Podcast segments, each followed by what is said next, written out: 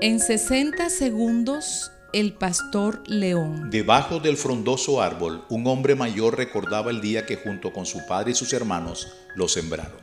Siendo niños, su padre les invitó a sembrar una semilla, que con el pasar de los años se convirtió no solo en un hermoso árbol, sino en su parque de diversiones, su escondite, y cuando fueron mayores, en su confidente, pues solían irse bajo sus sombras para pensar en voz alta y grabar las letras de amor en su tallo.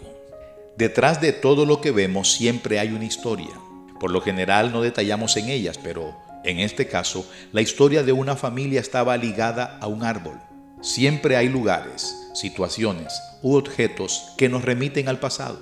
Y eso no es malo, siempre y cuando ese pasado no sea nuestro presente. Ojalá sembremos semillas que germinen felicidad y gratos recuerdos, y no que estemos matando vidas con todo lo que sembramos en ellas.